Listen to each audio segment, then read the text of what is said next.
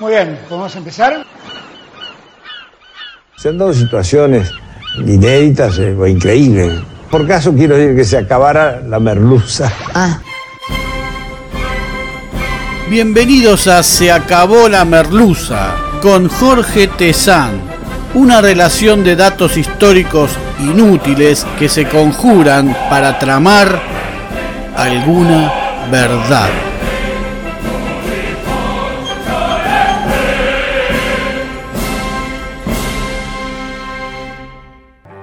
Hoy presentamos La Liga de los Pueblos Libres y la primera y perdida independencia argentina.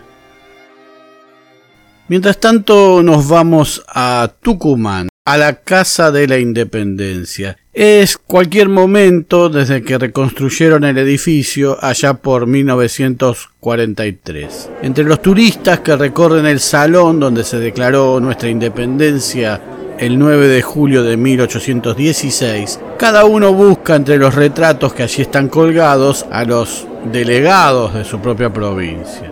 Un señor de Santa Fe murmura. No están los nuestros. Otro día una señora de Misiones pregunta. y al enviado de misiones, ¿por qué no lo ponen? Algo similar sucede con turistas de Entre Ríos y Corrientes. A veces hasta consultan en mesa de entradas. Acostumbrados a escuchar esta pregunta, los empleados responden. Es que su provincia no estuvo entre las que se independizaron el 9 de julio de 1816. ¿Cómo? Ahora sí, es el 31 de enero de 1813 y se inicia la dichosa asamblea del mismo año. Ahí están los delegados de la provincia oriental, de José Gervasio de Artigas, esperando como los de cualquier otra región del país para entrar a un recinto dominado por los alvearistas y la logia Lautaro, que a su vez no estaban siendo tan fieles a sus principios fundadores y pensaron este nuevo escollo para avanzar o para no avanzar en la independencia que muchos reclamaban. El patobica de la puerta consulta con unos y otros, mira unos papeles, hasta que les dicen que no pueden entrar, que están mal electos, que habían sido elegidos en un campamento militar y que además traían instrucciones. Ambas cosas eran ciertas, pero el procedimiento para elegirlos fue muchísimo más limpio y democrático que la mera designación a dedo que se utilizaba para con los demás enviados y con algunos candidatos de hoy. Y en cuanto a las instrucciones, no molestaba que las tuvieran, tal vez todos las tenían, sino la naturaleza de las mismas.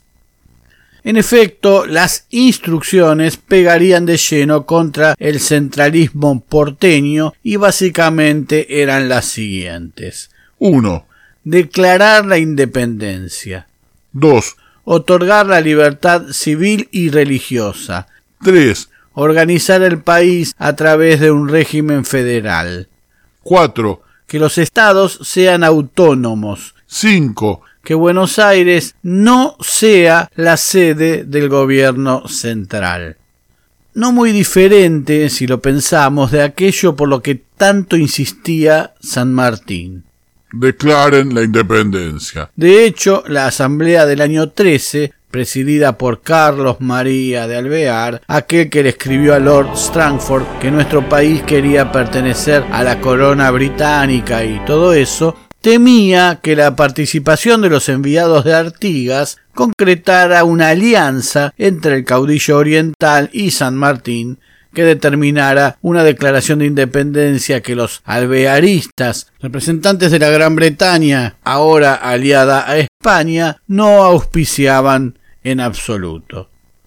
Negada definitivamente la entrada a los delegados orientales, la Asamblea terminó por convocar a una elección bastante trucha para elegir a los representantes de aquella zona. El Congreso de la Capilla del Maciel a cargo de Rondó, que eligió a unos advenedizos relacionados con la logia en representación de Artigas y a los que Artigas desconocía. El oriental entonces rompe abiertamente con Buenos Aires. El director supremo Posadas lo declaró traidor, privado de sus empleos, fuera de la ley y enemigo de la patria. No sabemos cuál patria. Y puso un precio de seis mil pesos a su cabeza. No era el primer cortocircuito entre Artigas y Buenos Aires y su accionar revolucionario y tan temido por aquellos porteños que desde el mismo 26 de mayo de 1810 buscaban la forma más elegante y con menos consecuencias de volver al corral de Fernando VII. Cuando se produce la revolución, recordemos, el gobernador de Montevideo, Francisco Javier de Elío, un oscuro aspirante a virrey que ya había desconocido a Liniers como tal y que había formado una junta para reemplazarlo sin que desde España se le impusiera sanción alguna, se opone a la decisión del cabildo porteño. Rápido para los mandados, Delío viaja a España mientras es reemplazado por Gaspar de Bigodet, que comienza las acciones represivas contra las tropas revolucionarias. Delío regresa investido como virrey en febrero de 1811. El capitán José Gervasio de Artigas, un oficial de los blandengues, desierta de su puesto en Colonia y recibe del gobierno porteño el grado de teniente coronel, 150 hombres y 200 pesos para iniciar el levantamiento de la banda oriental. Se produce allí el 28 de febrero de 1811 el grito de Asensio a orillas del río del mismo nombre y representa el inicio de la libertad del pueblo oriental que lucharía junto a Artigas. El oriental va reclutando un verdadero ejército entre los empobrecidos por el gobierno de Delío. Pero no solo propone una revolución en abstracto, sino que va repartiendo entre sus propios seguidores las tierras y los bienes que le va tomando a los españoles una especie de revolución en acción que no es muy bien vista entre los porteños, que no tienen ningún problema con un gobierno revolucionario que ponen según sus apetencias. Ahora sí, eso de ceder ganados y tierras, ya no, che, ya no, querido. Artigas se erige en líder y la sublevación se propaga por toda la provincia oriental y el 18 de mayo de 1811 derrota a los realistas en la batalla de las piedras, la primera de la historia revolucionaria de estas latitudes. Hemos contado que esta batalla es tan importante para nuestra historia inicial que es mencionada en la letra completa larga del himno nacional, aquella que fuera cercenada para no ofender a los españoles contra quienes luchábamos, cuando menciona San José, San Lorenzo, Suipacha, ambas piedras, Salta y Tucumán.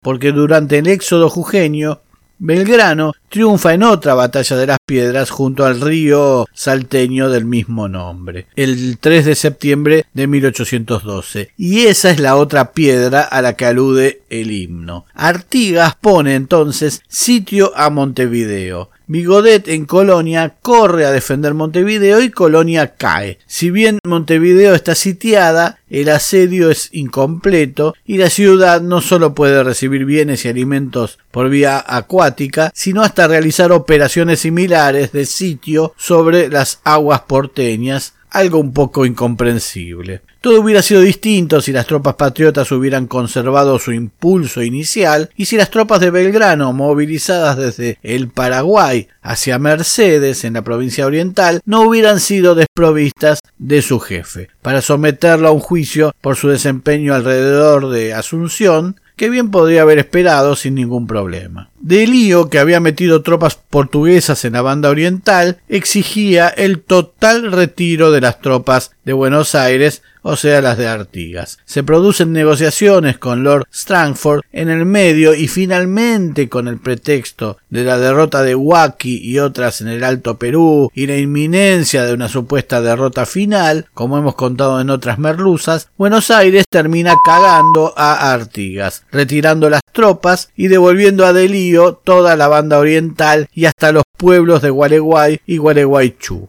Nadie ganó con el armisticio, que además llevó un tiempo considerable. Artigas y el pueblo oriental marcharon hacia su redota, que contamos en el capítulo 37 de la Merluza, y los portugueses continuaban sus incursiones sobre la banda oriental, un verdadero caos. La caída del primer triunvirato en octubre de 1812 hizo que recién cuando le fue devuelto el mando a Artigas, éste aceptara unirse a las tropas porteñas para sitiar nuevamente a Montevideo de bandolero a héroe sin paradas intermedias. Artigas y sus oficiales habían concebido una idea de gobierno que creían inspirada en los orígenes de los Estados Unidos de las trece colonias sobre el Atlántico. Estados con autogobiernos, escuelas, tribunales, instituciones propias, federales sobre todo, y a su vez asociados a otros estados similares. Digamos también que lo que Artigas y sus aliados entendían como las raíces de los Estados Unidos tal vez estaba un tanto idealizado y confundido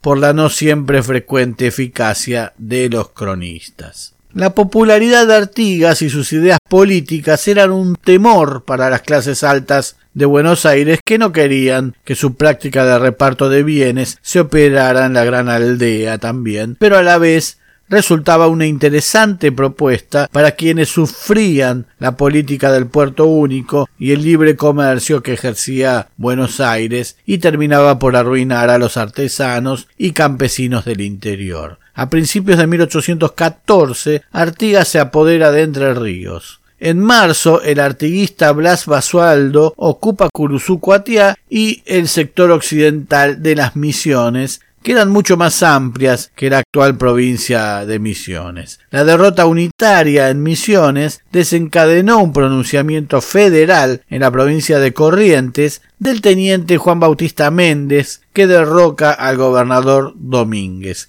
Y en la provincia oriental, Canelones, Trinidad, Durazno y San José se manifiestan a favor de Artigas. En abril de 1814 se efectúa la misión Amaro Candiotti. El primero, Amaro, es un fraile de antigua simpatía con Artigas y el segundo, un estanciero directamente artiguista. Juntos derogan la recompensa sobre la cabeza de Artigas, los seis mil pesos, y se le devuelven sus cargos militares. Se reconocen las autonomías de la provincia oriental y Entre Ríos a cambio de una alianza entre los orientales y Buenos Aires. Pero Alvear ocupa Montevideo e invita a Artigas a conferenciar.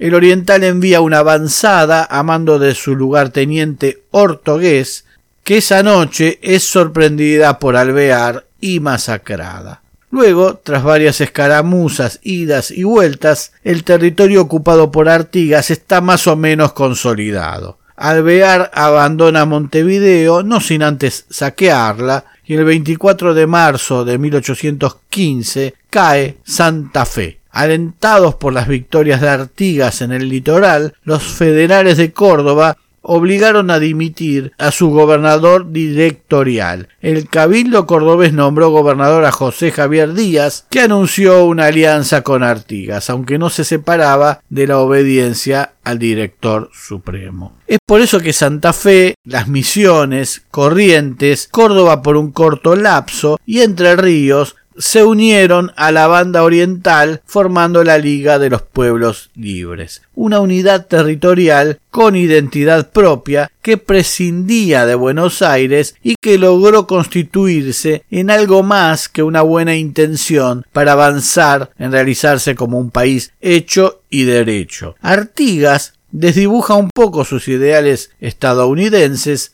o como los comprendía, para constituirse en protector de esos pueblos. ¿Qué protectores diarios Que a su vez tenían a sus propios jefes litoraleños que luchaban contra el centralismo del directorio. La Liga formó una especie de mercado común regional a fin de proteger a los productores locales, al tiempo que se fomentaba la agricultura a través del reparto de tierras, animales y semillas todo el importante comercio del litoral fluiría hacia el puerto de Montevideo y no pagaban impuestos los libros, las máquinas y los medicamentos. La capital de la liga sería instalada en la villa de Purificación, fundada el 9 de octubre de 1815 sobre la margen derecha del río Uruguay en el actual departamento de Paysandú. Así que ahora hay dos países, las Provincias Unidas del Río de la Plata, con capital en Buenos Aires, y la Liga de los Pueblos Libres. Para Buenos Aires, la existencia de otro Estado es inaceptable y nunca dejó de tener una actitud beligerante hacia la Liga Federal.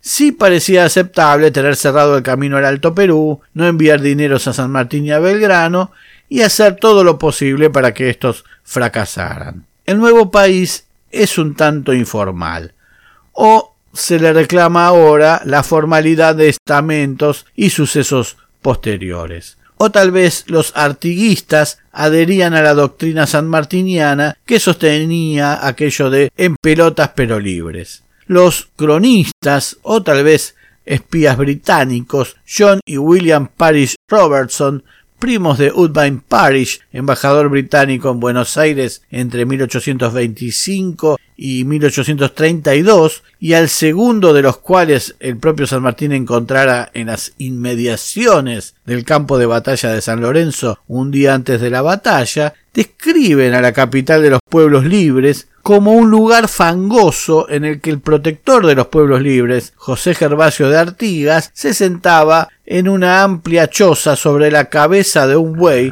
que suponemos era el cráneo del mismo animal, y daba órdenes junto a un fogón encendido mientras comía asado de un asador, fumaba y bebía ginebra de un cuerno, y al tiempo que daba órdenes a dos secretarios que escribían estas en torno a una mesa de pino, sentados a las dos únicas sillas disponibles que tenían la esterilla en mal estado todo rodeado de oficiales que fumaban copiosamente, jugaban a los naipes y se reían estridentemente. Todos llevaban ropas raídas y se trataban entre ellos por sus nombres de pila a excepción de Artigas al que llamaban general. Entre los cerca de 1500 partidarios de Artigas, muchos eran jinetes admirables, provenientes de tribus originarias de las destruidas misiones jesuíticas, entrerrianos, correntinos, el pueblo en general.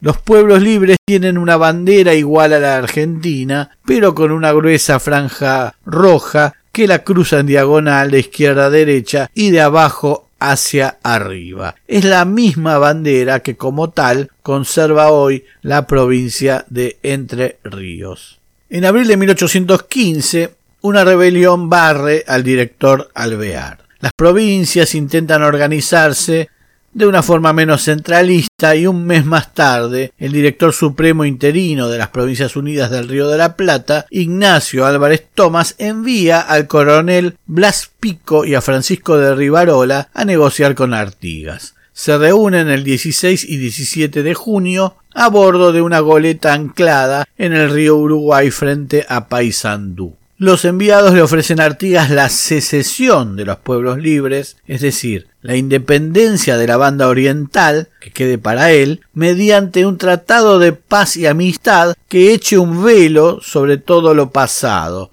y dejar en libertad de erigirse o ponerse bajo las órdenes del gobierno que gusten a las provincias de Entre Ríos y Corrientes. Artigas rechaza la secesión. Responde que al revés de lo propuesto, pone a la banda oriental en dependencia de las Provincias Unidas porque no quería que ésta sea excluida de ese armado. Finalmente Buenos Aires da por fallidas las negociaciones. Y así el caudillo termina por convocar al llamado Congreso de Oriente, supuestamente para informar sobre los progresos de las negociaciones con Buenos Aires. Después de algunas cavilaciones y dudas, las reuniones se llevarían a cabo en Concepción del Uruguay, que entonces también era conocida como Villa del Arroyo de la China, capital de la provincia de Entre Ríos. Al menos dos reuniones se realizaron, de las que se tengan noticia. La primera, el 29 de junio de 1815, en la que se decidió el envío de cuatro emisarios a Buenos Aires, y la segunda, el 12 de agosto de 1815, en la que se habría informado sobre lo tratado y finalmente Artigas clausuró el Congreso. En la primera de las sesiones y ante la creencia de que aquella expedición marítima española que siempre se menciona ya vendría a sojuzgar la revolución, se habría declarado la independencia de los pueblos libres ante la afrenta de no haber aceptado la inclusión de los diputados de Artigas en la Asamblea del año 13 y la resolución de no concurrir al Congreso de Tucumán convocado por el directorio en protesta por la actitud del gobierno porteño de fomentar la invasión portuguesa a la banda oriental para terminar con Artigas. Sin embargo, no hay acta de la independencia de 1815. No la hay en los términos formales en que el centralismo porteño utilizaba para obrar siempre en desmedro de la misma. Y para los legalistas es señal de que la independencia no fue declarada. La exigencia hacia el otro de un procedimiento perfecto que ellos mismos no dudan en evitar ejercer. Porque los metódicos juristas infalibles de 1816, que habían tardado seis años en declarar una independencia, una vez declarada esta, extraviaron el acta original de 1816 y lo hacen en referencia a un grupo de personas que tal vez tenía un grado de rusticidad y urgencia no por satisfacer los procedimientos administrativos, sino por dotar a los ciudadanos de derechos. Pero por sobre todas las cosas, como veremos más adelante, que han sufrido una serie de ocupaciones, saqueos y guerras de todo tipo, donde los documentos suelen perderse. Pero es evidente que Artigas tenía esa intención independentista, desde aquellas instrucciones a sus enviados a la Asamblea del año 13.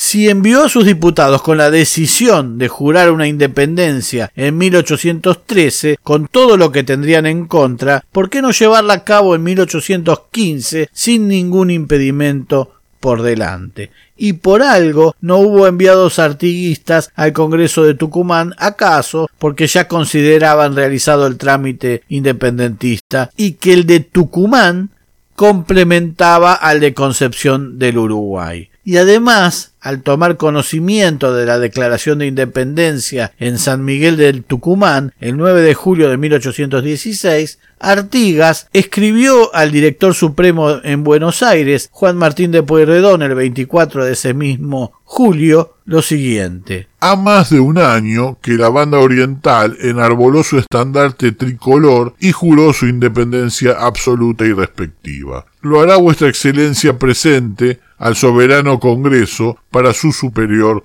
conocimiento. Los cuatro enviados de Artigas a Buenos Aires son recibidos sin mucha cortesía y ocultando los preparativos de Buenos Aires de marchar sobre Santa Fe. Al conocer los enviados esta novedad, se les vuelve a ofrecer la independencia de la banda oriental a cambio de abandonar a las demás provincias.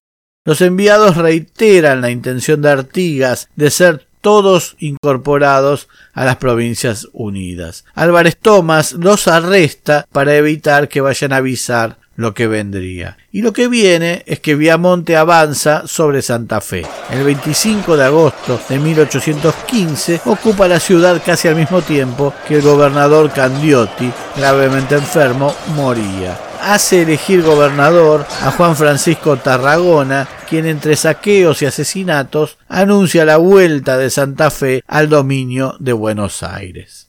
Las ideas federales son una piedra en el zapato para los porteños, pero también para la corte portuguesa que vive del otro lado. Si las ideas de Artigas cundieran, los esclavos brasileros podrían considerar vivir igual que Artigas.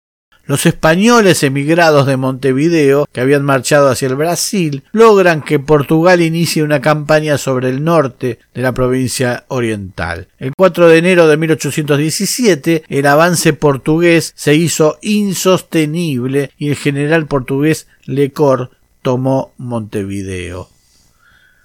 Córdoba no la pasa tan bien. Pierde La Rioja, que era parte de la provincia, que opta por el directorio. Se enfrenta a este por la negativa al traslado del Congreso de Tucumán a Buenos Aires. El directorio nombra gobernador a Manuel Antonio Castro, quien hace regresar a Córdoba al ejido porteño.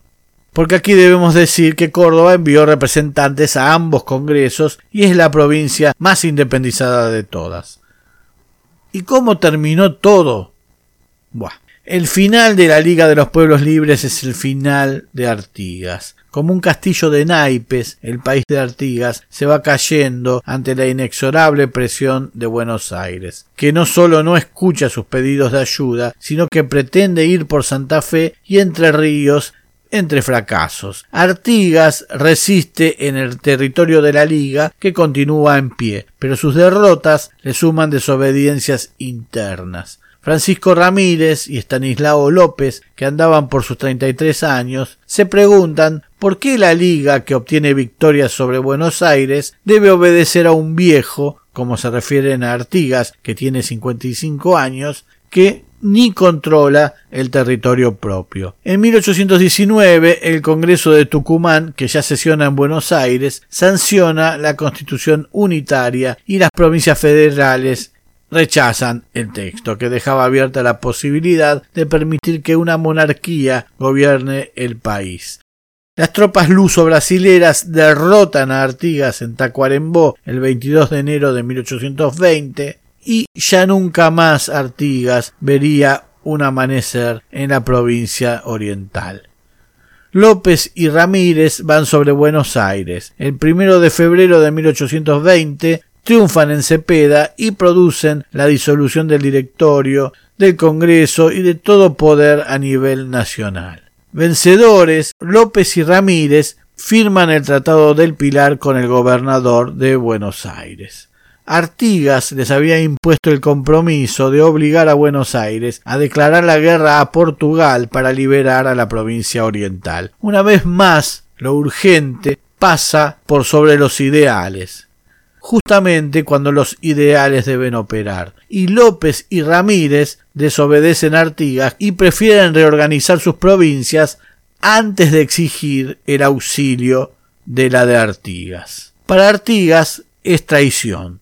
Libra una pequeña guerra con Ramírez y entre refriegas poco claras y traiciones de un lado y de otro, termina por rendirse. Parte al exilio al país donde la revolución aún tenía un dejo de brillo. Paraguay.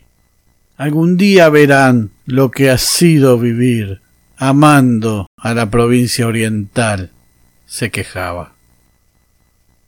Alguien podría contar, como suelen hacer los cuñados, que esta historia es la historia de un empecinamiento ideológico. ¿Qué te preocupas por esa sutileza del federalismo, del cómo querés vivir, si estamos peleando por consolidar una nación y después hablamos de cómo queremos que sea? Pero sabemos que jamás hay un después en el que podemos decidir cómo queremos que sea, sino un intermedio que no es otra cosa que una balsa a la que aferrarse en medio del tsunami.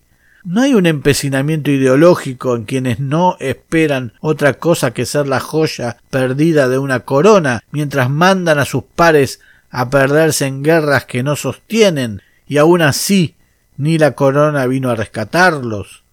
En esto nunca hay una recompensa, nunca un triunfo final, definitivo y justo, sino el sobrevivir en un estado de cosas, en un ir y venir, al que nos aferramos y damos gloria a la migaja que el otro aún no advirtió que se le cayó. Se acabó la merluza. Algún día verás que me voy a morir amándote, amándote, amándote. Algún día sabrás lo que ha sido vivir amándote, amándote, amándote. Algún día verás, voy a morir.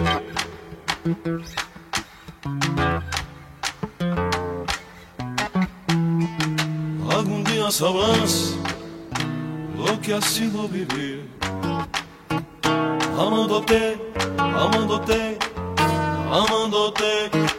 Pronto nuevos capítulos de Se acabó la merluza. Se acabó la merluza es idea, redacción, recopilación y hace lo que puede Jorge Tezán. Muchas gracias.